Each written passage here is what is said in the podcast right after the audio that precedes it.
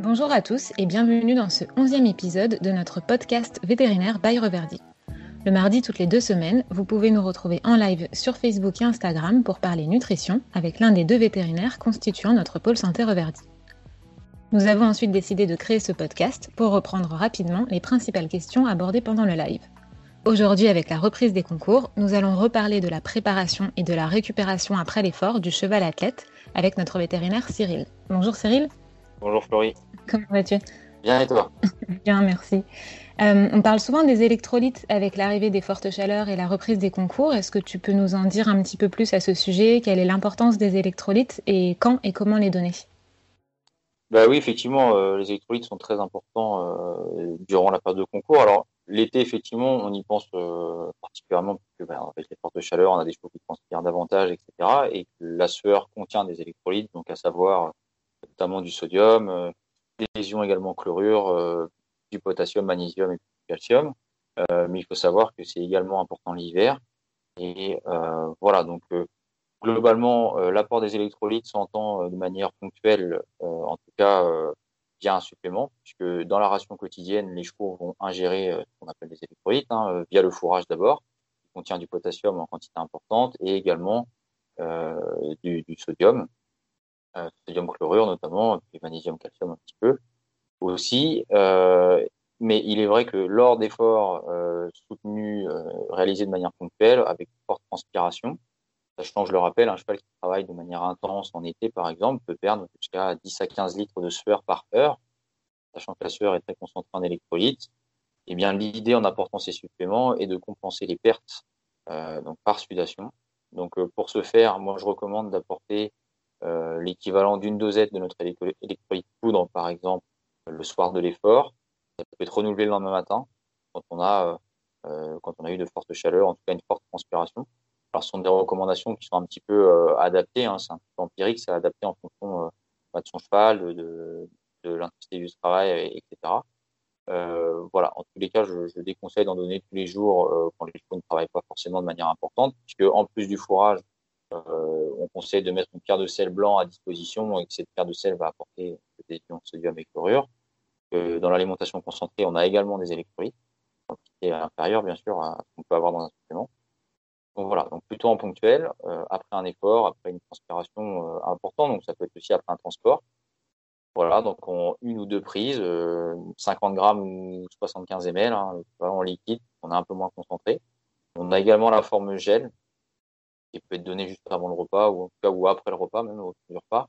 En tout cas, je déconseille par contre d'en donner bah, durant la compétition sur un cheval qui n'aurait pas mangé, donc pas la jeun, soit des compétitions de de saut d'obstacle, d'endurance, euh, où là c'est encore une, discipline à part pour les électrolytes, qui est une problématique, on va dire, un petit peu euh, récurrente et puis euh, où les avis divergent. Mais voilà, en tout cas plutôt en ponctuel et en suivant nos recommandations. Ok, super. Et le jour d'une course d'endurance ou, ou, pendant une compétition, plutôt rester sur la forme poudre et liquide, mélanger à de l'eau et toujours mettre un, un seau d'eau euh, propre euh, et à disposition euh, sans électrolyte à côté. Oui, c'est ça, exactement. Donc l'hydratation, c'est le premier point, très très important. Donc si on parle de l'endurance, mais on pourrait extrapoler aussi au complet, par exemple.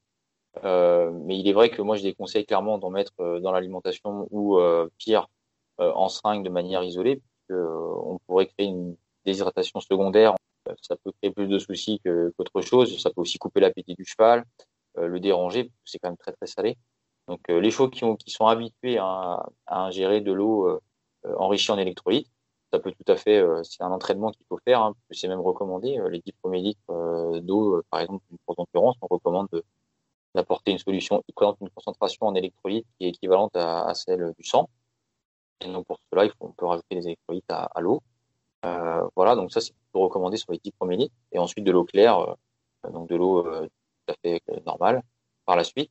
Euh, mais voilà, donc si on doit le faire, c'est plutôt dans l'eau. On met de l'eau propre, euh, l'eau fraîche à côté euh, en plus quand même. Hein. On n'oblige pas le cheval à, à, boire les électrolytes, enfin de l'eau enrichie en électrolytes si le cheval n'a n'est pas habitué et du coup refuse l'eau à cause de cela. Il faut vraiment la priorité c'est que le cheval boive et après bon effectivement avec un peu d'électrolyte si si besoin. Est-ce que tu peux maintenant nous, donner tes conseils pour assurer une, bonne récupération musculaire après un effort intense? Est-ce qu'il y a des, choses à savoir ou auxquelles faire particulièrement attention? Oui, bien sûr. Alors, en fait, la, récupération après l'effort va se, va, se faire et, doit se en tout cas, l'effort doit se préparer en amont on, va, on doit attacher une, importance particulière justement à, protéger les euh, différentes fonctions, euh, euh, que ce soit des fonctions musculaires ou digestives du cheval avant l'effort, pour lui permettre finalement de, mieux encaisser cet effort et de mieux récupérer par la suite. Donc, si on, met de côté l'alimentation, bien sûr, qui ne doit pas changer dans les trois semaines, l'hydratation qui doit toujours être, bonne, on, va pouvoir préparer donc alors ce qui va prendre un peu plus de temps ça va être donc le, système digestif en, apportant par exemple notre supplément flore donc contient des probiotiques au moins au moins une semaine avant je dirais même 10-15 jours avant si on peut pour justement soutenir cette flore intestinale qui va être soumise à rude épreuve durant le transport durant l'effort.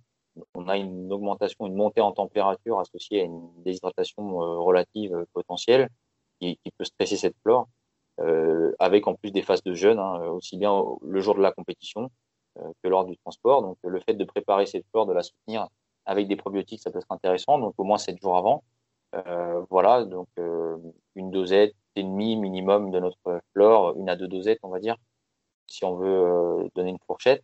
Et puis l'autre système qui est important qui est important de protéger, c'est le système musculaire, bien sûr. donc avec des antioxydants, l'idéal, euh, en ce qui me concerne, c'est plutôt de partir sur, euh, euh, sur de la reverdie E naturelle, donc sur de la vitamine E naturelle, euh, minimum 7 jours avant. Ça a été démontré dans une étude en fin d'année dernière. Là, donc en fait, cette étude a démontré que l'apport de vitamine E naturelle euh, permettait de, limiter l'augmentation euh, en enzymes musculaires après l'effort, donc en tout cas permettait de protéger de manière, on va dire, satisfaisante la fonction musculaire pour se faire. Donc voilà, dans l'étude, en tout cas, le protocole partait sur une supplémentation 7 euh, jours en amont pendant les 7 jours. Et moi, je recommande après de poursuivre la supplémentation euh, même après le retour à l'écurie. 3 7 jours après, ça dépend. et ça, c'est vraiment très important pour justement protéger ce muscle. Il faut bien sûr apporter du sélénium en quantité suffisante, ça dans l'alimentation quotidienne.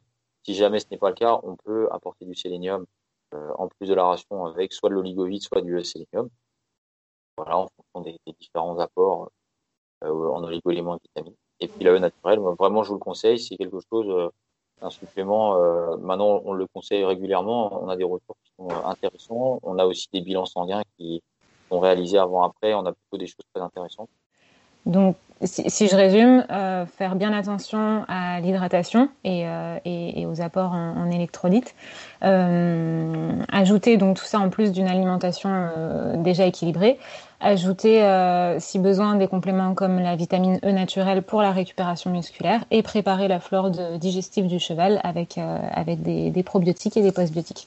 C'est ça, et puis on, on, peut rajouter pour la digestive une, comment dire, une supplémentation euh, pour soutenir un petit peu l'estomac, puisque l'estomac va également être, être mis à, rude épreuve, notamment pendant le, transport et puis l'effort. Hein. Euh, on peut avoir euh, des phases de jeûne, on peut avoir des phases d'effort intenses, de transport également, où on peut avoir des perturbations au niveau gastrique, une déshydratation qui peut aggraver et favoriser les phénomènes ulcères. Donc pour ce faire, moi je recommande, avant de partir en concours, de faire, de faire avaler une seringue de gastrique gel à, son cheval avant de monter dans le vent. Et c'est intéressant. Et ça a un effet de pansement gastrique. Hein, et, euh, et puis également, avant de partir euh, sur les tours, ça peut être intéressant une heure avant euh, d'administrer une seringue de gastrique gel qui permettra de tapisser la muqueuse et, donc de, de, contribuer en tout cas à, limiter euh, cette attaque de la muqueuse, même si on sait qu'aujourd'hui les chevaux athlètes ont globalement on va dire, des ulcères, souffrent d'ulcères gastriques hein, d'un point de vue général. Hein, euh, on a un pourcentage qui est non négligeable, mais voilà, en, procédant de cette manière, euh, l'idée est de, bah, diminuer ce risque. Extra bien, merci beaucoup Cyril pour tous ces précieux conseils. Euh, et puis bah, merci à tous d'avoir suivi cet épisode. On vous donne d'ores et déjà rendez-vous mardi prochain, le 22 juin, pour un nouveau live avec notre vétérinaire Aneva. À bientôt Cyril.